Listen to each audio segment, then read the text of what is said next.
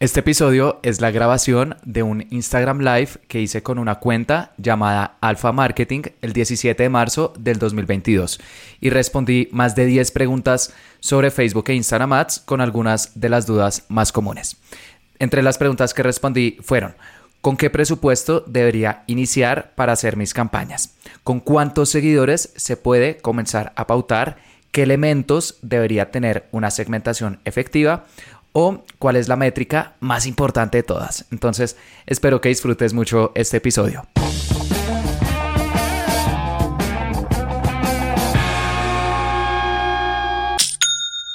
Hola Felipe, ¿qué tal? Hola, ¿qué tal? Muchas gracias por invitarme. ¿Qué dice Felipe? ¿Cómo vas, amigo? Bien, bien, muy bien. ¿Tú qué tal? ¿Cómo estás? Todo muy bien, pues eh, bueno, quiero presentar a Felipe para los que no les conocen, que seguramente toda la comunidad que está aquí metido en este tema de Facebook e Instagram apps, de seguro pues ya lo conocen a Felipe, al menos yo, eh, si es que busco algo en YouTube, pongo Facebook Ads, cualquier cosa, me sale todos los videos de Felipe y de seguro mucho de la comunidad de aquí está pues pendiente y sabe quién es Felipe. Eh, quiero hacer una pequeña introducción de, de, lo que estaba viendo de Felipe, ¿no? Felipe tiene más de siete años como consultor de marketing digital y ha ayudado más de 120 marcas en diferentes países. Está especializado, de, de, lo que tengo entendido, pues justamente en la publicidad digital, que es Facebook e Instagram Ads. Y, pero bueno, me gustaría mejor que, que Felipe mismo se presente pues a la, a la, comunidad y a las personas que tal vez no lo conocen. Gracias. Eh, sí, sí, la verdad, esa es eh, la introducción.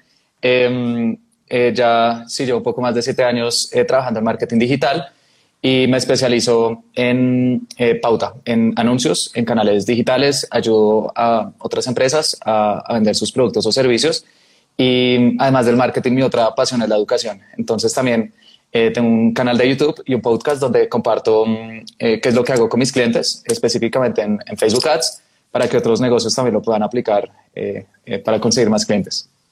Buenísimo, gracias Felipe y bienvenido pues para toda la comunidad que se está uniendo a este gran live. Felipe, eh, quiero arrancar con este live hablando sobre el tema de la importancia de la, de la pauta digital en el tema de los negocios. Mi especialidad es el crecimiento orgánico. ¿Qué quiere decir justamente esto? Para los que no saben, es que tú puedes crecer también sin pagar publicidad. Pero yo siempre lo recomiendo con mis clientes que el escenario ideal para cualquier negocio debería tener ambas estrategias, una de crecimiento orgánico y una de crecimiento eh, con, pauta digital, porque obviamente eh, yo siempre digo, pues para crecer en todo sentido un negocio necesitas invertir. O inviertes tiempo, que es a través del crecimiento orgánico, o inviertes dinero, que es a través de la pauta digital. Ahora la pregunta es, pues, eh, Querido Felipe, ¿qué pasa con los negocios que dependen 100% de la publicidad digital? ¿Qué pasa que si es que yo no hago pauta digital, no vendo? ¿Crees que eso es sano para un negocio? ¿Qué es lo que pasa con, con, eso dentro de tu perspectiva? Eh, muy buena pregunta. Eh, creo que es una posición eh, arriesgada. yo siempre digo que pauta sin contenido orgánico es como un cuerpo sin alma. Eh, le falta al final eh, ese elemento que hace que crezca una comunidad, que las personas constantemente estén viendo tu marca sin necesidad de pagarle, en este caso a Facebook e Instagram, pero aplica eh, con cualquier plataforma. Entonces, si bien la pauta acelera el crecimiento de tu negocio, es como gasolina que le estás colocando al fuego, que es tu, tu empresa, no puede ser lo único. Al final también necesitas estar publicando contenido, publicaciones, historias, eh, para que las personas te estén viendo y de esta forma, cuando vean tus anuncios, por ejemplo, eh, que les hagas eh, retargeting a través de tu publicidad, como tú lo has, has, estado alimentando a través del contenido orgánico, los anuncios van a ser mucho más efectivos. Entonces, no creo que sean excluyentes, sino que se necesitan mutuamente para que la publicidad funcione. Tiene que haber un contenido orgánico y un contenido orgánico a través de publicidad va a crecer mucho más rápidamente. Genial, genial Felipe. Y bueno, como ustedes lo, han escuchado, pues es un especialista justamente en Facebook Ads y concuerda justamente con lo, que mencioné hace un momento. El escenario ideal para cualquier negocio necesitan de ambas estrategias. una de crecimiento orgánico, que es justamente a través del marketing de contenidos y a través de la publicidad o pauta digital para poder escalar, entre otros beneficios. Pero es muy importante eso. Ahora, Felipe, yo te pregunto, ¿número de seguidores es igual a ventas? ¿O no necesariamente? Eh, no, no, no necesariamente. No necesariamente. Em, conozco negocios que eh, tienen pocos seguidores y generan eh, bastantes ventas y también conozco negocios que tienen bastantes seguidores y no venden tanto. los seguidores, claro, pues reflejan tu comunidad, pero hay dos cosas que también son muy importantes. Primero, la calidad de esos seguidores. Si te dijera, no sé, prefieres tener 100 mil seguidores o mil seguidores, probablemente dices, no, pues mejor 100 mil. Pero si te digo que dentro de esos mil seguidores están los CEOs de las empresas más grandes del mundo, ahí ya cambia un poco. Entonces, digamos que el número no, no, equivale a calidad. Eh, y además, también hay que tener en cuenta eh, qué tan caliente está tu comunidad. Si tienes bastantes seguidores y hace mucho tiempo pues no publicas contenido orgánico o no has estado publicando recientemente, también ese número no va a significar mucho. Entonces, eh, no, no, definitivamente seguidores no equivalen a ventas, está lo de la calidad y también qué tan comprometidos están con tu marca. Buenísimo, Felipe. Y es que esto es una de las preocupaciones que tienen la mayoría de emprendedores y negocios dentro de las redes sociales, que piensan que necesitan tener 5 mil, 10 mil seguidores o una comunidad mucho más grande para recién empezar a vender. Que eso es totalmente un mito que, que se ha surgido dentro de las redes sociales. Y como bien lo dice Felipe, pues si tú tienes 500, 1000 seguidores, pero esos 1000 seguidores son potenciales clientes, pues tú puedes generar muchos mayor ingresos o muchos más ventas que una, una cuenta que tenga tal vez miles y miles de seguidores, pero no tiene cómo monetizarla. Entonces va a depender de muchas cosas. Ahora, entrando ya al tema de la pauta digital, pues Felipe, ¿tú crees que es conveniente hacer publicidad para crecer esa audiencia y posterior a eso empezar a vender? ¿O cómo tú crees que, que debería empezar un negocio que recién está ahí en, en, en, en Instagram o cualquier otra red social? Em, no, eh, no, no creo que una empresa eh, empezando debería invertir eh, para ganar seguidores. Una empresa que venda productos o servicios. Si tú eres un influencer o, o, bueno, digamos que tu modelo de negocio ya gira completamente en torno a una comunidad, es distinto, pero para una empresa que vende productos o servicios, que de hecho es mi especialidad, Em, creo que empezar pagando por anuncios, eh, pagando por seguidores es un error eh, porque em, siento que nos distrae un poco de eso y, a mí me sucedió, yo empecé con una tienda online de perfumes, fue mi primer emprendimiento, yo tenía precisamente esta noción que para empezar eh, a vender tenía que tener una comunidad muy grande, tenía que tener miles de seguidores, entonces invertí la mayor parte de mi presupuesto en anuncios en, en seguidores, dándole clic al botón de promocionar publicación, que hoy en día yo llamo el botón del diablo, eh, pero al final lo que hacía era que me estaba distrayendo, como que sentía que listo, estoy obteniendo más seguidores, más seguidores, más seguidores, pero eso realmente no se veía reflejado en ventas. Eh, porque Facebook, y esto ya es un poquito más técnico, pero es muy importante saberlo, dependiendo del objetivo de campaña que tú selecciones, porque al momento de crear tus campañas hay 11 objetivos distintos, dependiendo del objetivo que selecciones, Facebook te va a dar eh, resultados distintos. Entonces, si tú le dices, Facebook, quiero aumentar seguidores, o, o, quiero que las personas vayan, por ejemplo, a mi Instagram, Facebook se va a enfocar en personas que le dan clic anuncios y que, por ejemplo, siguen marcas o que visitan perfiles de Instagram. Si por otro lado seleccionas otro objetivo que ya está enfocado en generar ventas, le vas a llegar a otras personas. Entonces, al final, lo que termina sucediendo cuando uno paga por seguidores es que, claro, la comunidad de la cuenta puede aumentar, pero no necesariamente esos seguidores se van a ver traducidos en clientes. Facebook es muy bueno haciendo lo que uno le dice. Entonces, ¿qué recomiendo? Que las marcas, especialmente cuando están empezando, que se enfoquen desde el comienzo en anuncios que están dirigidos a um, generar ventas. Si, eh, por ejemplo, venden por WhatsApp o por el chat de su cuenta de Instagram, eh, pueden hacer anuncios para enviar a las personas directamente a estos canales. Si tienen una tienda online, que hagan anuncios para que las personas compren en esta tienda online.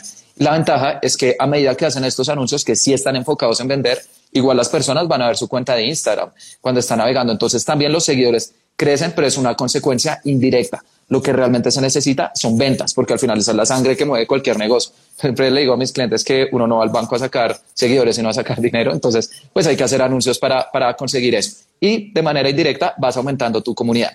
Cuando hay que pagar para eh, tener seguidores, si por ejemplo eres algún influencer, entonces es algo que tiene sentido porque si los monetizas, por ejemplo, promocionando para las marcas o con empresas que ya están más consolidadas. Si ya eh, tienes una empresa consolidada, grande, estás generando ventas por distintos canales, puedes destinar una parte pequeña de tu presupuesto a conseguir seguidores y también tengo eh, algunos clientes con los cuales hacemos esto, pero son casos excepcionales. Para la gran mayoría recomiendo enfócate en vender, solo que al final necesita tu negocio.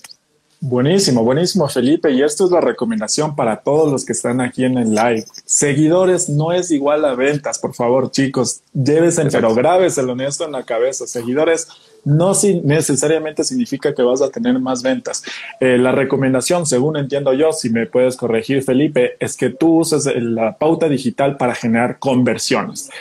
Ah, hablemos de conversiones, pues eh, hay diferentes tipos de conversiones, pero generalmente lo que tú me dices es la venta en sí o pueden ser otros tipos de conversiones, por ejemplo, un lead magnet, si es que tuviese como que otro tipo de objetivo. ¿Conversiones en general o venta específicamente, Felipe?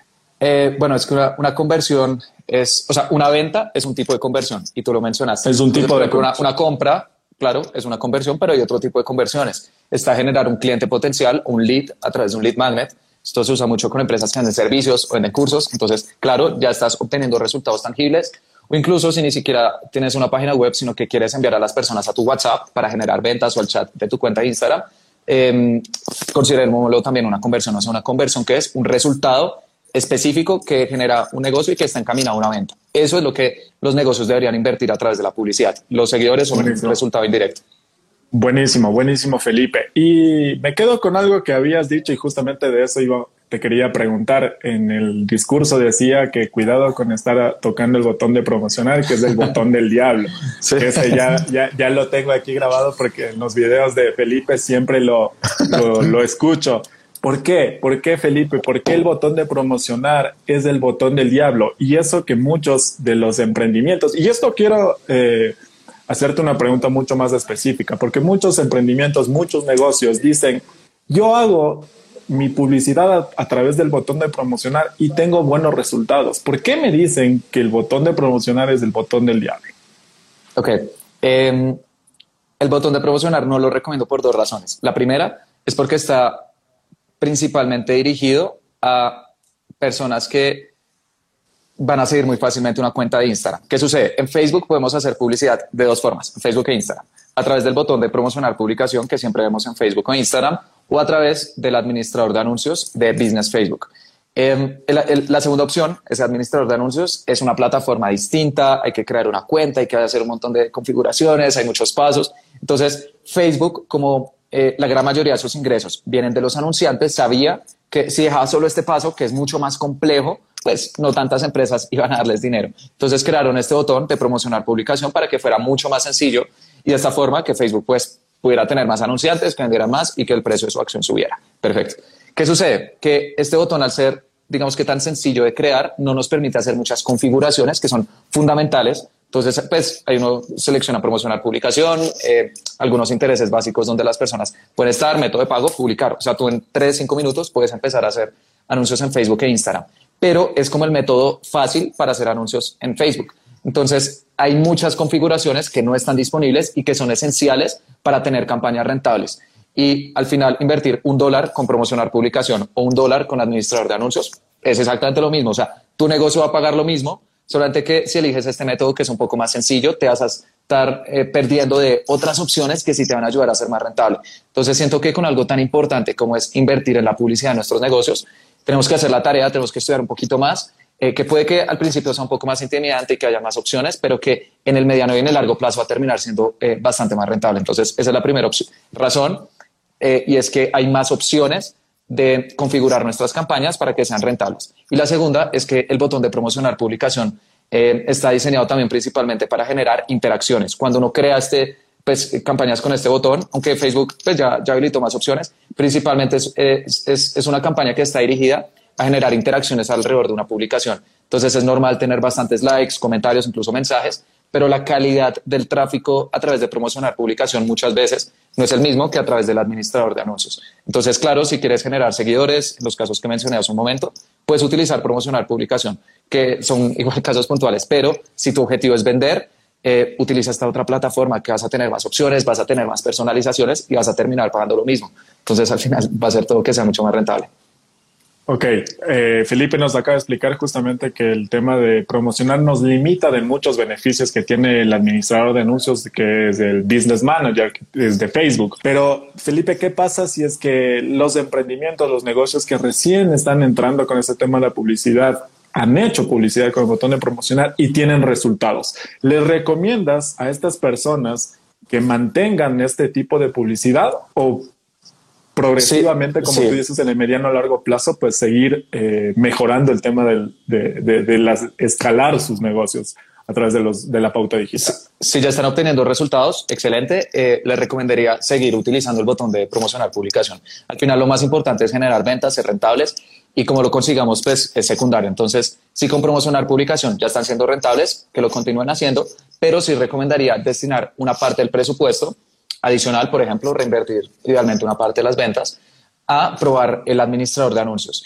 Y muy probablemente, así sea en el mediano plazo, el administrador de anuncios va a terminar siendo más rentable y ahí podrían migrar un poco más el presupuesto. Pero si te está funcionando, continúalo haciendo.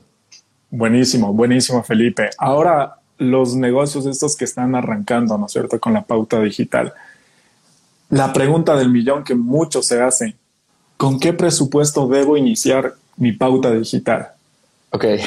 Em, creo que ahí hay que cambiar un poco la pregunta. Y es que la inversión de publicidad realmente no sale de la nada. O sea, no, no te puedo decir invierte 100 dólares, invierte 200 dólares, 500 mil, lo que sea, sino que la inversión de publicidad siempre es un resultado de algo que uno se pregunta antes y es cuánto quiero vender. O sea, la inversión de publicidad no es el fin, sino que es el medio. Entonces, antes uno se debe preguntar, listo, ¿cuánto quiero vender? Un ejemplo sencillo, quiero vender mil dólares, perfecto. Entonces, dentro de esos mil dólares, ¿qué porcentaje de tu margen estás dispuesto a invertir en marketing? Porque un porcentaje pues, de, lo que vendes tienes que destinarlo a marketing, a, a conseguir clientes. Entonces dices, listo, de estos mil dólares estoy dispuesto a dar hasta un 15% en marketing por mis márgenes, porque tengo que pagar pues, por trabajadores, impuestos, no sé, quiero tener una utilidad. Entonces, si el 15% lo quieres destinar a marketing, tu inversión de publicidad va a ser 150 dólares. Pero acá digamos que hay que hacer un cambio de chip y es no preguntarse cuánto quiero invertir, sino cuánto quiero vender y saber que la inversión es la forma para conseguirlo. Es como si fuéramos a abrir Waze, la aplicación para, para conducir, y dijéramos quiero conducir 30 minutos. Con eso puedes ir a cualquier parte de tu ciudad pero si tú dices, quiero ir a esta parte, ahí sí la aplicación te va a decir cuánto tiempo te tardas y cuál es el camino. Lo mismo sucede. El destino son las ventas y el camino y el tiempo es la inversión en publicidad. Buenísimo. Entonces, para poder fijar justamente este, este presupuesto, primero deberíamos preguntarnos cuántos que yo quisiera vender. Pero así más o menos, eh, yo, yo, yo sé que tienes una fórmula que tú lo haces, pero más o menos, ¿cómo podrían calcular estos pequeños negocios, estos que recién están arrancando con la publicidad. Por ejemplo, como el ejemplo que tú me dices, ¿no es cierto? Si yo quiero ganar mil dólares en ventas, ¿cuánto debería invertir? Eh, sí, ahí tienes que revisar muy bien cuáles son los márgenes de tu negocio. Entonces tienes que evaluar, por ejemplo, cuáles son tus costos eh, de producción, em, si vendes productos, o si vendes servicios, por ejemplo, cuál es tu costo de tu mano de obra. O sea, tienes que tener muy claros los números de tu negocio, eso ya es contabilidad, eh, eso ya se escapa de mi conocimiento, pero sí es clave que sepas exactamente qué porcentaje estás ganando por cada venta y luego calcules dentro de ese porcentaje cuánto quieres vender. Si, por ejemplo, tienes un margen de utilidad del 30%, eh, dices, bueno, por cada venta gano un promedio un 30%, dentro de ese 30%, no sé, voy a destinar un 15% em, a marketing. Entonces, pues ahí, ahí ya lo bajas, entonces ya no dices 30, sino 15, y ese 15% lo multiplicas por tu inversión de, de, ventas. Em, pero sí, sí, así es como se hace. Eh, calculas tu meta de ventas y lo multiplicas por tu porcentaje de margen y ahí ya sabes exactamente cuánto tiempo te vas a tardar en Waze para llegar allá. Buenísimo, buenísimo. Eh, Felipe, ¿con cuántos seguidores debería yo empezar a pautar? O sea, es necesario que tú dices. sí. No, no, no, no, y te lo digo eh, porque precisamente hace poco una amiga empezó un emprendimiento, tiene creo que 50 seguidores y le dije, mira, eh, crea estas campañas, ella aún no tiene una página web, entonces creó unas campañas de mensajes para enviar a las personas al chat de su cuenta de Instagram y ya está generando ventas. Entonces, o sea, uno como que a veces, no sé, piensa que uno tiene que tener muchos seguidores o tener una gran comunidad y no es cierto. Si tú tienes un producto, un servicio que le ayuda a las personas, que resuelve alguna necesidad y utilizas la publicidad para llegarle a las personas correctas, para amplificar lo que estás haciendo, puedes empezar a generar ventas desde el comienzo. Genial, buenísimo, buenísimo. Y esto es una gran lección que nos deja Felipe para todos los negocios, para todos los emprendimientos que están aquí en este live. Eh, que no es necesario que tú te fijes tanto en el número de seguidores. Esto ya lo hablamos al inicio con Felipe y nos decía que eh, la recomendación general es que tú uses la pauta digital. Es la gasolina que le va a dar tu negocio. ¿Y qué es la gasolina? Pues son las ventas. Entonces, la pauta digital tiene que ser usada justamente para generar estas conversiones. Independientemente del objetivo que tú tengas, necesitas generar esta pauta digital para escalar tu negocio. Ojo, esto no quiere decir que eh, de manera orgánica no se pueda, ¿no es cierto? Porque habíamos empezado justamente diciendo esto que eh, el escenario ideal es justamente que, esté una estrategia de crecimiento orgánico y una estrategia de crecimiento pago. Pero si bien es cierto, si tú quisieras escalar tu negocio, las ventas, necesitas apoyarte del tema de la pauta digital. Eh, ya dentro de la estructura de los anuncios, eh, quiero que nos adentremos en este temita. La pregunta que más común, más común que generalmente se hace es, ¿qué elementos debería tener una buena segmentación? Ok, eh, creo que más que qué elementos debería tener una buena segmentación es, por ejemplo, qué tamaño debería tener una buena segmentación. Porque qué elementos eh, Facebook ya no los muestra. Eh, tienes que colocar el lugar, entonces, bueno, el, país o la ciudad donde deseas vender, los rangos de edades, los sexos, de hecho, eso es obligatorio. y bueno, el Facebook te da bastantes opciones. Entonces, hay, hay que pensar, listo, qué tamaños debería eh, utilizar, porque Facebook además a uno le muestra los tamaños recomendados. Em, depende de dónde vendas. Si vendes en un mercado local, si vendes, por ejemplo, en un municipio, en una ciudad, em, si, es, si es un municipio muy pequeño, probablemente va a ser todo tu municipio. Si tienes, por ejemplo, eh, un municipio de 20 mil habitantes y colocas, no sé, eh, ya una segmentación muy reducida, pues al final tus anuncios los van a ver muy pocas personas. Entonces, con mercados muy pequeños, un, un municipio o una ciudad pequeña, hay veces que funciona segmentarlos a todos. A esto se le conoce como una segmentación abierta. Por otro lado, si ya vendes en una ciudad más grande, en varios estados incluso a nivel nacional, eh, recomiendo generalmente, aunque depende mucho del producto o servicio, pero generalmente entre 500 mil y 3 millones de personas. Me doy cuenta que es buen eh, rango de, personas, incluso hasta 5. Y si ya vendes a nivel internacional, vendes en distintos países o incluso vendes en mercados grandes, como por ejemplo en Estados Unidos, eh, puedes usar segmentaciones más grandes, entre 1 y 10, 20, 30 millones de personas. Eh, entonces, pues, como puedes ver, la, respuesta eh, cambia un poco, pero sí, sí, tienen en cuenta estos tamaños dependiendo de dónde venden. Y luego, pues, utilizan intereses que Facebook nos da unas muy buenas opciones o públicos personalizados o similares, o incluso la segmentación abierta pueden tener muy buenos resultados con, con sus audiencias. Buenísimo. Para los proveedores de servicios que están haciendo la pauta digital normalmente, que ese servicio pues lo puede adquirir desde cualquier forma. ¿Cuál es tu recomendación, Felipe, para poder elegir las regiones? Por ejemplo, no sé, me invento, yo soy un coach de nutrición, ¿cierto? y quiero vender mi servicio de asesoría o cualquier una cosa. ¿Cómo yo sé a qué país yo debería elegirme o a qué región debería elegir? ¿Cómo pues empiezo a probar estos públicos para ver qué es lo que está funcionando? ¿O debería empezar desde el público, desde donde yo soy o, o cómo tú recomendarías eso? Bueno, eh, si ya tienen información de su negocio, eh, tienen algún histórico de ventas y saben los mercados en los que funciona, pues ahí ya está clarísimo dónde enfocarse si no tienen aún información, y el ejemplo que tú mencionas es, es, perfecto, si tú eres un coach de nutrición, por ejemplo, en México y dices, quiero abrir mercado, quiero vender en, en todo Latinoamérica, incluso en España, eh, hay diferentes cosas que puedes utilizar. Eh, hay herramientas gratuitas, por ejemplo, está eh, Google Trends, que permite ver em, cómo evolucionan las búsquedas en Google por países. Entonces puedes colocar búsquedas de Google relacionadas a lo que tú vendes, por ejemplo, no sé, eh, cómo alimentarme mejor, cómo mejorar mi dieta, etcétera. Haces una lista de estas palabras, vas a Google Trends, las escribes y Google te va a mostrar cuáles son los países que más están buscando esto gratis. Entonces es algo que podrías utilizar. También está el planeador de palabras claves de Google, aunque tienes que crear una cuenta en Google Ads, pero también puedes ver, por ejemplo, por países cuáles están buscando más eh, estos términos y además puedes ver, por ejemplo, la competencia en cada uno de estos términos. Entonces te puede dar un buen indicativo.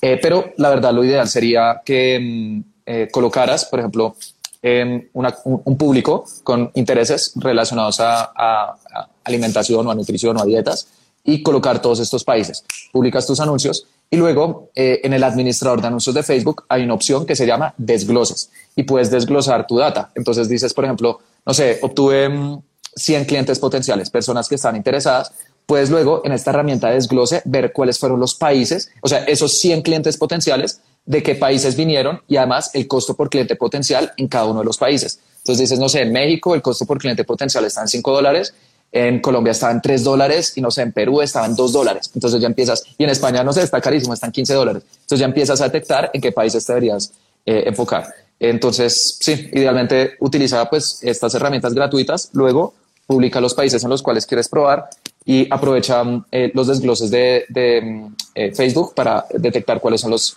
países, incluso las ciudades en las cuales eres más rentable. Y luego ya enfocas tus anuncios. Buenísimo, buenísimo, Felipe. Eh, dentro de justamente esta configuración de los anuncios, tenía también algunos, algunos, algunas preguntas que me hablaban sobre esto. Supongo que lo bien lo debes saber, que es la temperatura del público.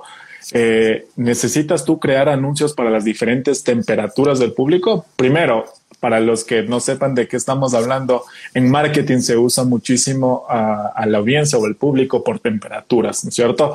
Básicamente, pues lo podríamos categorizar en tres. Un tráfico frío, un tráfico templado y un tráfico caliente. ¿Para qué me sirve esto? Para identificar en qué punto está el usuario dentro del recorrido de compra, como un embudo de ventas, para que se pueda hacer una relación.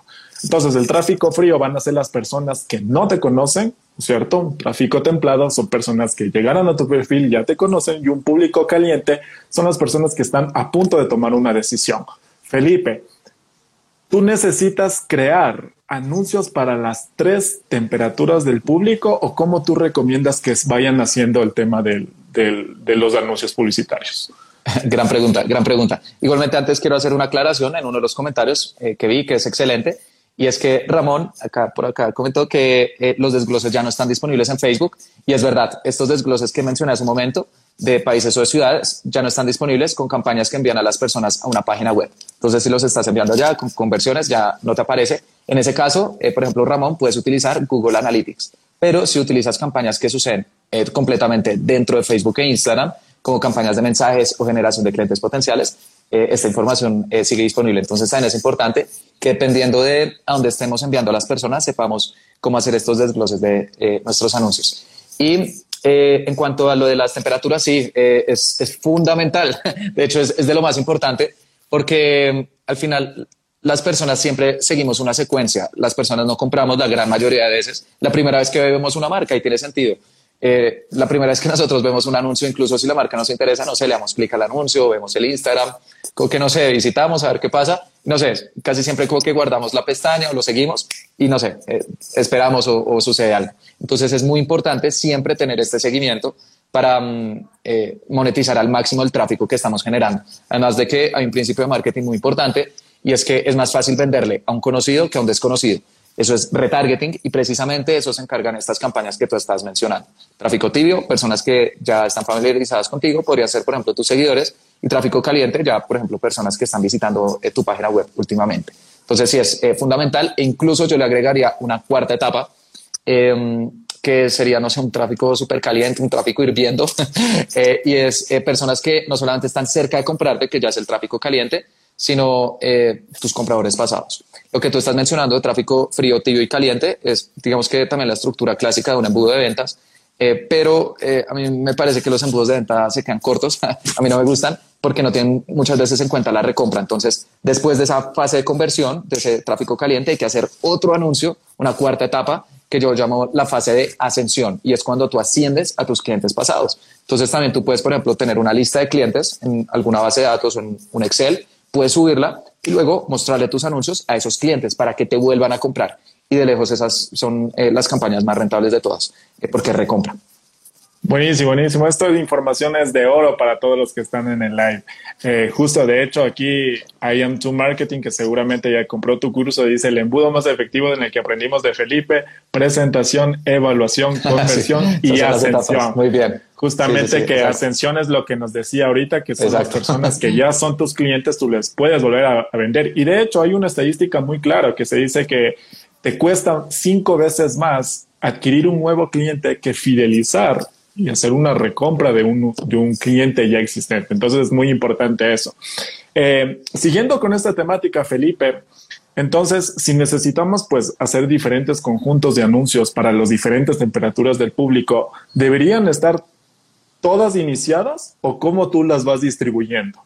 ¿A qué me eh, refiero? Es decir, por ejemplo, si es que yo hago un, anuncio para el público frío, si es que me ve este público frío, ok, hago una campaña de remarketing para que vea eh, el anuncio del tibio y si es que sigue viendo, le mando al, tráfico caliente o voy haciendo públicos para cada uno de los diferentes eh, etapas de, la temperatura.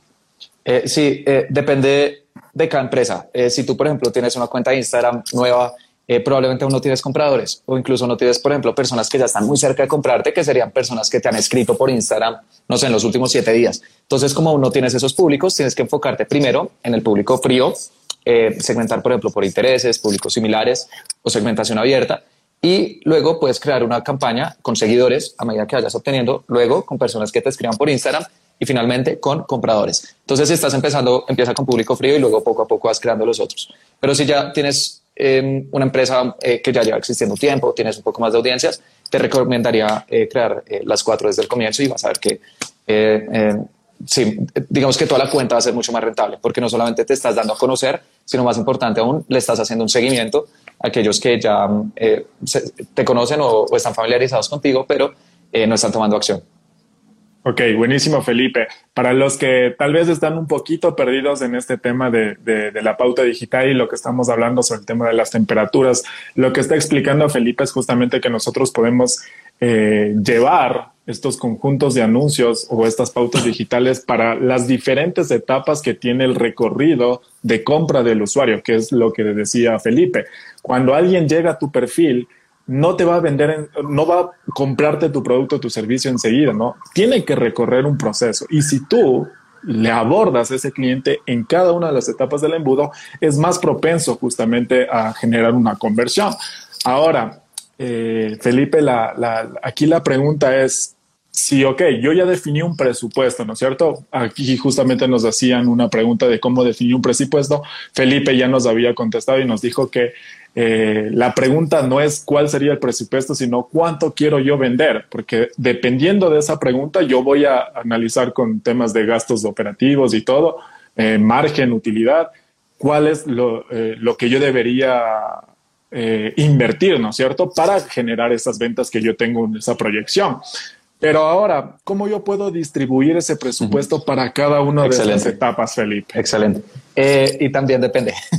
sé que muchas de mis preguntas, perdón, de mis respuestas es depende porque efectivamente depende. Hay una empresa que no sé, tiene 50 seguidores y otra que tiene 50 mil, entonces lo van a distribuir de formas distintas. Eh, a nivel general, a mí me gusta distribuir el presupuesto a mis campañas, de mis cuatro campañas, eh, siguiendo mm, estos porcentajes. 60% para tráfico frío, o como yo lo llamo, presentación, 20% para tráfico tibio, evaluación, 10% eh, para tráfico caliente, conversión, y 10% para tráfico, no sé, ir viendo, que sería ya la fase de ascensión. Pero estos porcentajes eh, varían. Eh, por ejemplo, si tú estás empezando y ya tienes bastantes seguidores, puedes invertir mucho más en tráfico tibio porque ya tienes unas audiencias. O si ya tienes muchos compradores pasados, entonces también estos porcentajes van a cambiar un poco, pero a nivel general así es como me gusta distribuir los presupuestos. Qué grande, grande, grande, Felipe. Y aquí tienes, pues, en los comentarios veo que tienes la barra de, de, Felipe. Seguramente todos están disfrutando de este gran live y de esta información que es súper, súper valiosa para todos los que quieran arrancar justamente con el tema de la pauta digital. Para hacer un resumen de qué nos ha ido diciendo Felipe, eh, el tema de, de que tú no necesitas, pues, tener miles de seguidores para empezar a vender no, lo que nos recomienda Felipe justamente es que tú tienes que empezar a generar conversiones. La gasolina de tu negocio son las ventas. Entonces usa la pauta digital eh, para generar esas conversiones, para generar esas ventas, ¿no es cierto? Y no te enfoques que número de seguidores es igual a ventas. Tú puedes, Felipe nos decía textualmente, con cero seguidores empezar a hacer pauta digital Y, aquí entra en todo lo que hemos estado hablando, ¿no es cierto? ¿Por qué yo podría empezar a generar pauta digital si no tengo una comunidad, si no tengo seguidores? Es que tú puedes buscar a estas personas, ¿no es cierto? Entonces ahí es donde entrábamos justamente con el tema de las temperaturas del público, con audiencias obviamente que tengan intereses similares a las de tu producto, tu negocio y, e irlos pues abordando a, través de las diferentes etapas. A mí, a mí me hicieron una pregunta súper interesante que creo que ya más o menos lo he respondido, pero para todos los que, que, están aquí. Y me dejaron básicamente tres puntos o tres escenarios posibles. ¿Cuándo tú recomendarías invertir? La primera, primer escenario, hacer publicidad para crear la audiencia y después, por, posterior a eso, vender. Escenario número dos, hacer publicidad para tu audiencia, para tu actual audiencia y ya vender algo. O punto número tres, publicidad para vender a un público que no te está siguiendo, pero que tenga un interés en ese producto o servicio. ¿Cuál de los tres escenarios crees que tú sería el ideal? Eh, te los voy a ordenar. Dos, tres y uno. Eh, el dos creo que debería ser el primero porque si tú ya tienes una audiencia, no tienes que preocuparte pues en construir una. Primero monetiza la audiencia que tú ya tienes, tus seguidores, por ejemplo, si vas a empezar a hacer anuncios, creo que tu primera campaña debería ser, por ejemplo, para tus seguidores, porque ahí ya vas a poder monetizar el tráfico orgánico que tú has podido construir. Em, y que muchas veces es muy difícil. El tráfico orgánico es de una calidad bastante alta, pero toma tiempo. Entonces, si has invertido todo ese tiempo, por favor, la primera campaña, úsala con eh, tus seguidores, hazles un seguimiento y vas a ver que es la más rentable. Luego de eso, recomendaría mm, eh, la opción número tres que tú mencionaste, que es eh, público frío con personas que tienen un interés, porque con eso te estás asegurando que luego estos públicos de retargeting, estos públicos de seguimiento, los estás alimentando con personas que van a estar interesadas. Y finalmente, el, el uno, eh, porque yo creo que hacer anuncios solamente para alimentar públicos personalizados es muy peligroso. por ejemplo, en Facebook hay unas campañas, por ejemplo, no sé, reproducciones de video, que son campañas que van a hacer que muchas personas vean nuestros videos y esto puede parecer interesante porque uno dice, no, voy a publicar un video, voy a colocarle campaña de reproducción de video, miles de personas los van a ver y luego les voy a hacer un seguimiento y me van a comprar. Esto es algo que yo probé muchísimo con marcas de todo tipo de industrias y de presupuestos y me he dado cuenta que al final no funcionaban porque lo que hacíamos era alimentar estos públicos con las personas equivocadas. Los estamos alimentando con personas que les gustaban ver videos, pero luego cuando ya veían anuncios, por ejemplo, para tomar algún tipo de conversión, eh, no da resultados. Entonces, desde el comienzo yo siempre recomiendo usar las campañas que están hechas para vender. Si tienes una página web, desde el comienzo usa conversiones y con eso van a ver menos personas tus videos, pero van a ser personas de calidad. Algo también muy importante en marketing digital es que es mejor tener calidad sobre cantidad y por eso son eh, estas campañas. Buenísimo, Felipe. Sí, sí, sí. Tienes las usas empresas, empresas gigantes. O sea, por ejemplo, no sé, Apple, eh, Nike, o sea, empresas que ya tienen un presupuesto bastante grande, porque eso también es un tipo de marketing, se le conoce como branding, cuando tú estás dispuesto a invertir únicamente para que las personas te vean, eh, que consuman tu contenido y que no estás interesado en generar ventas, al menos en el corto plazo. Eso también funciona, eh, pero tienes que tener primero un presupuesto bastante alto para llegarle a todos estos usuarios y segundo, em, tienes que también tener un buen flujo de caja para poder aguantar, porque sabes que no vas a generar ventas en el corto plazo, quizás en seis meses, un año, dos años, te terminan comprando, entonces a menos de que estés en esa situación, te recomendaría desde el comienzo enfocarte en, la venta.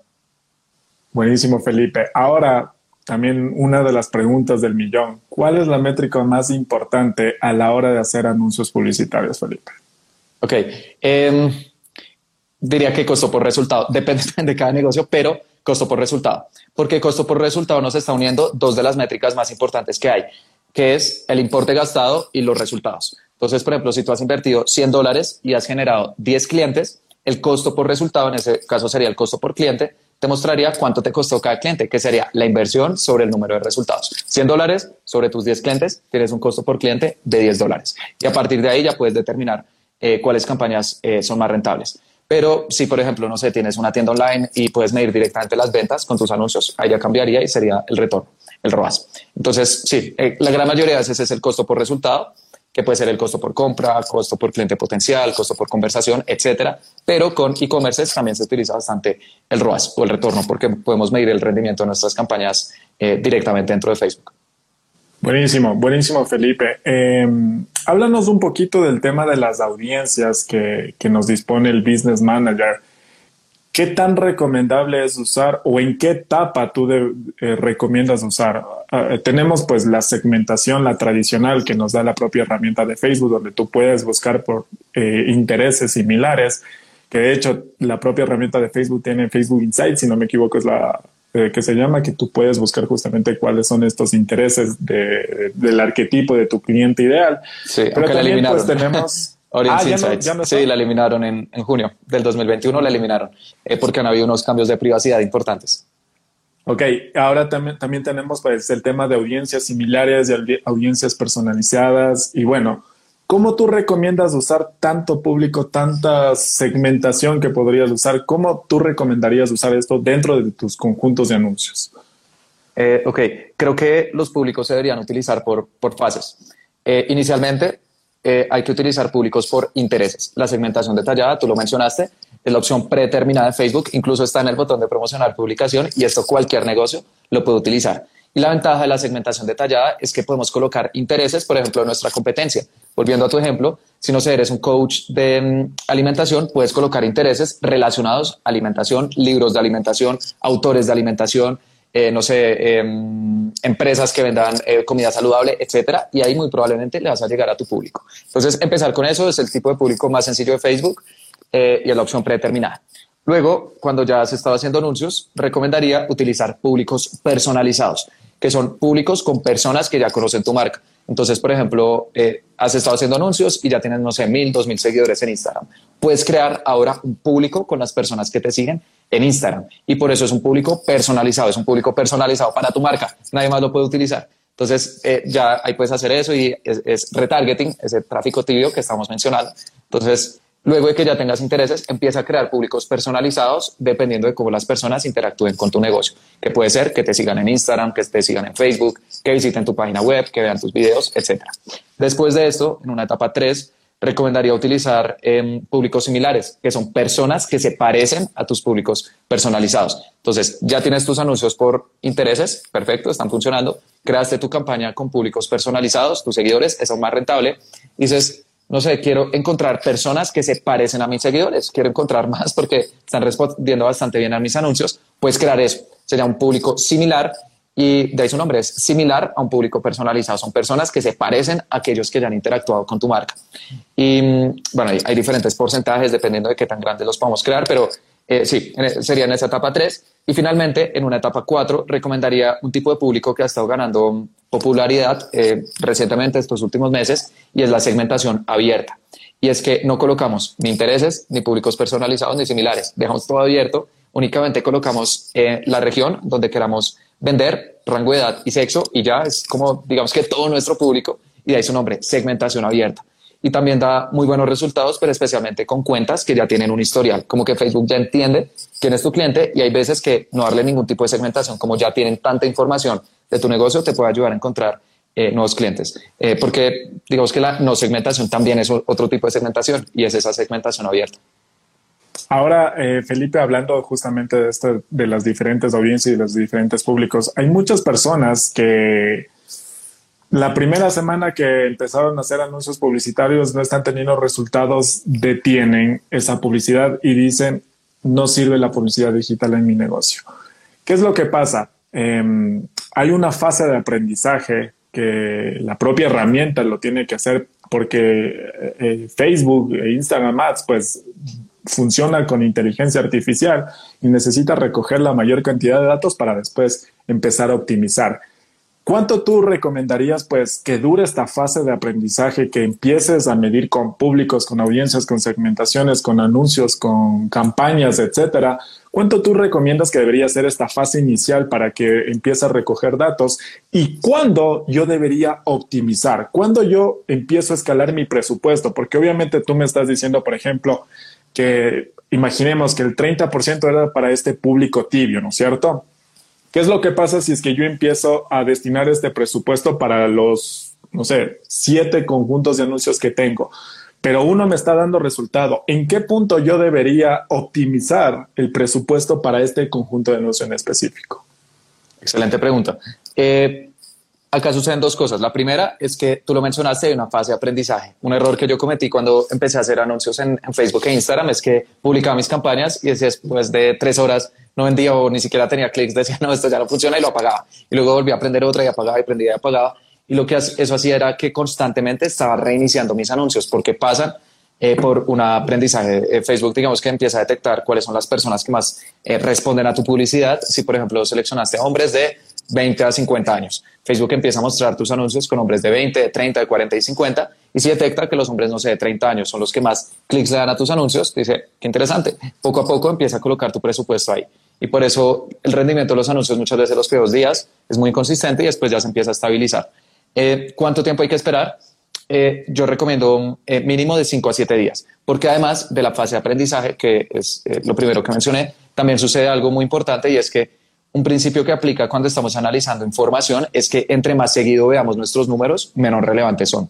Eh, si nosotros vemos nuestros números cada hora, incluso en un solo día, no hay mucha información, pero si ya vemos un poco un rango de tiempo un poco más amplio, por ejemplo, cinco días o siete días, ya tendremos una foto general de qué es lo que está sucediendo y podremos tomar mejores decisiones. Y eso a mí me ha sucedido bastante. He visto anuncios que uno o dos días van mal, pero el día tres, cuatro va muy bien y luego cuando entro a revisar eh, ya en un lapso de siete días, al final terminó siendo un anuncio rentable. Entonces, por eso también es importante salirse un poco como de estar revisando a toda hora. Yo entiendo que hay un riesgo y hay cierta arena al final cuando estamos invirtiendo, pero teniendo en cuenta lo de la fase de aprendizaje y también que la data necesita cierto tiempo para que empiece a ser más significativa, eh, recomiendo siempre esperar mínimo de 5 a 7 días. Y si eh, ya después de este tiempo, tu costo por resultado, que era una de las métricas que mencioné, que es clave revisar, o si tienes una tienda online, tu ROAS, tu retorno a la inversión, eh, son positivos, están funcionando, ahí sí puedes empezar a colocar más presupuesto, en, el caso de los conjuntos de anuncios que, que tú estás colocando como ejemplo, o los públicos. Ahí, ahí justamente nos da la clave Felipe, ¿no es cierto? Nos da la métrica más importante que nos dice eh, el costo por adquisición por cliente, ¿no es cierto? Si este es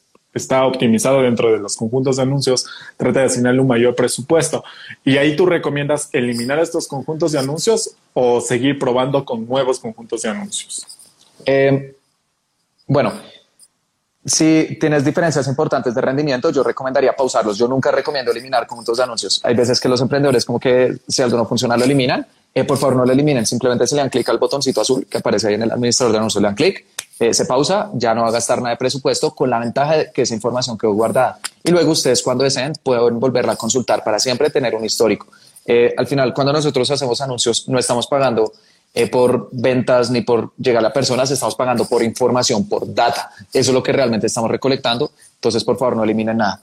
Y mm, bueno, ya depende un poco de tu presupuesto. Eh, si tienes un presupuesto alto, por ejemplo, uno puede decir, listo, tengo diferentes conjuntos de anuncios, encontré algunos que me están funcionando bien, voy a colocar todo el presupuesto ahí, pero además puedo tener una campaña distinta para seguir haciendo testeos. Eso es común con, ya digamos, con empresas eh, sí que manejan presupuestos altos, uno tiene un presupuesto siempre que va a estar destinado a hacer testeos. Puede ser un 10, 20%, son campañas que van andando y uno siempre va probando cosas. Pero si uno está empezando, sí recomendaría enfocarse directamente en los conjuntos de anuncios que están funcionando bien para sacarles el máximo provecho. Digamos que es una mano ganadora que tienes, estás jugando póker, entonces all y luego ya cuando los resultados empiezan a bajar, vuelves a retomar la fase de testeo.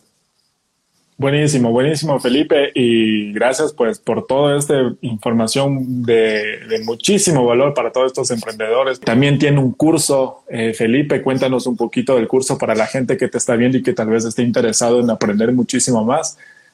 Eh, ¿Cómo lo pueden hacer? Sí, claro.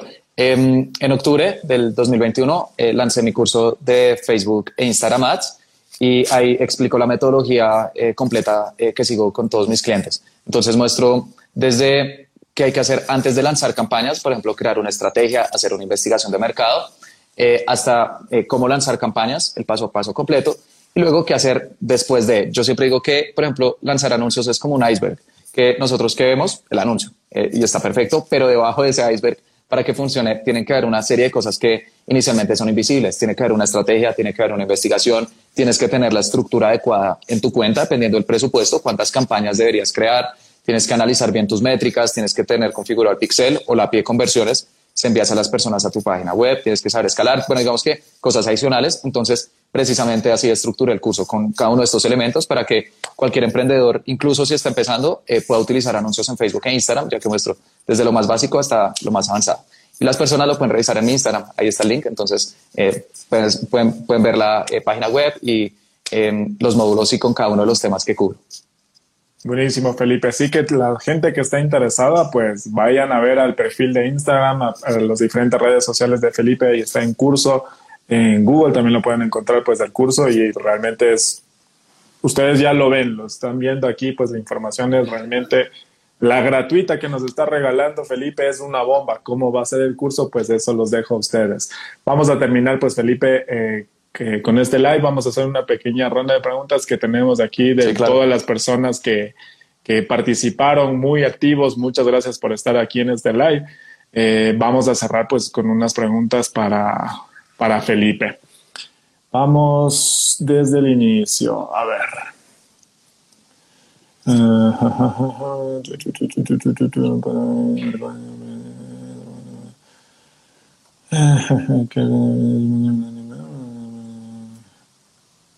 Vamos con esta. Aquí vamos a poner esta.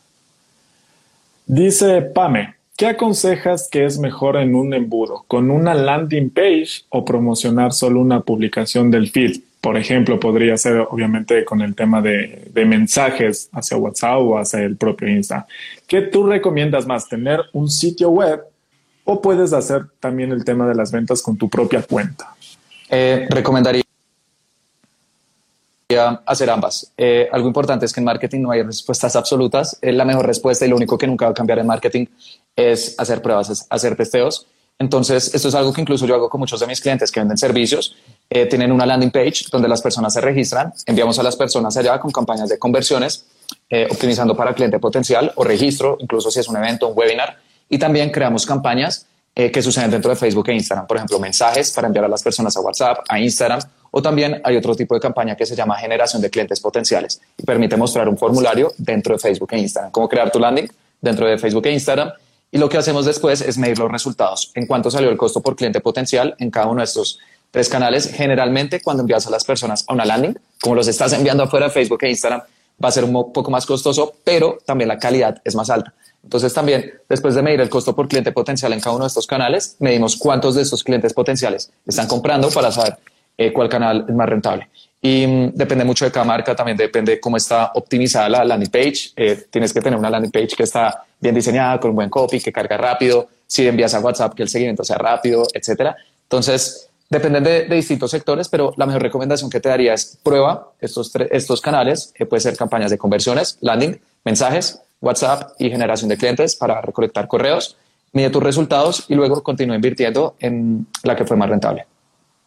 Buenísimo, buenísimo Felipe. Vamos ahora con, con esto de aquí que me parece interesante. ¿Cómo investigas al público de un nuevo cliente? Ok, eh, cuando yo voy a investigar el público objetivo de un nuevo cliente, siempre sigo la misma metodología. Em, y es que hay muchas personas que recomiendan crear un perfil de, cliente ideal. es, es, como otro, otro, otra palabra que es bastante común en marketing, eh, pero a mí no me gustan los perfiles de clientes ideales porque precisamente son eso, son ideales. Entonces, eh, más que un perfil de cliente ideal, a mí me gusta seguir siete elementos que siempre intento identificar con eh, todos mis clientes. Y dentro de estos elementos ya se vuelve casi que un rompecabezas que uno intenta armar. Entonces está la parte demográfica, el problema, la solución, el diferencial, el testimonio, la garantía, las objeciones.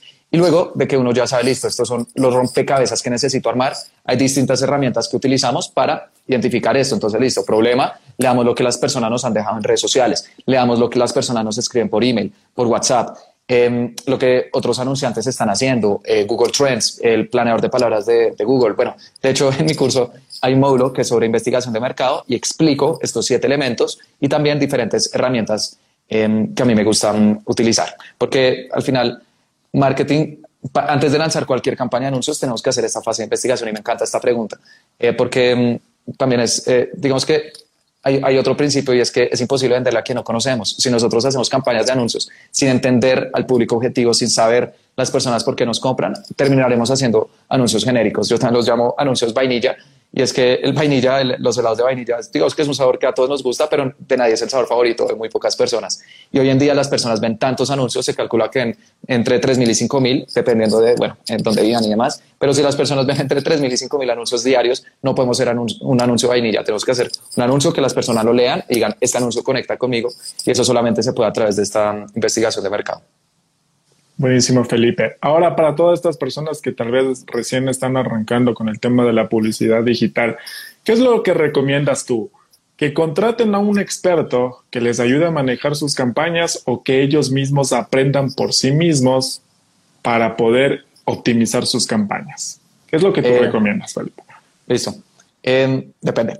Esa es la respuesta de este live. Eh, pero por ejemplo, si tú ya, no sé, tienes una empresa, eh, tienes, bueno, distintas áreas, ya estás bastante ocupado, creo, sinceramente, que no deberías estar, eh, digamos que tanto en las campañas, porque ya es algo un poco más técnico. Eh, a medida que tu negocio vaya creciendo, tienes que encargarte de partes un poco más estratégicas, y eso es normal, le sucede a cualquier gerente, a menos de que efectivamente te encante esto, entonces, bueno, lo puedes hacer.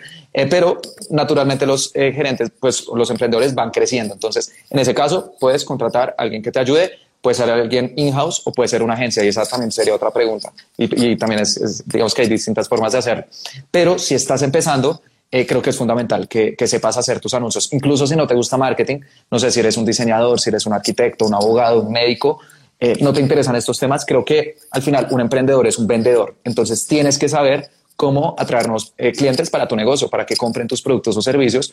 Y hoy en día la publicidad en Facebook e Instagram es uno de los, una de las mejores formas para hacerlo.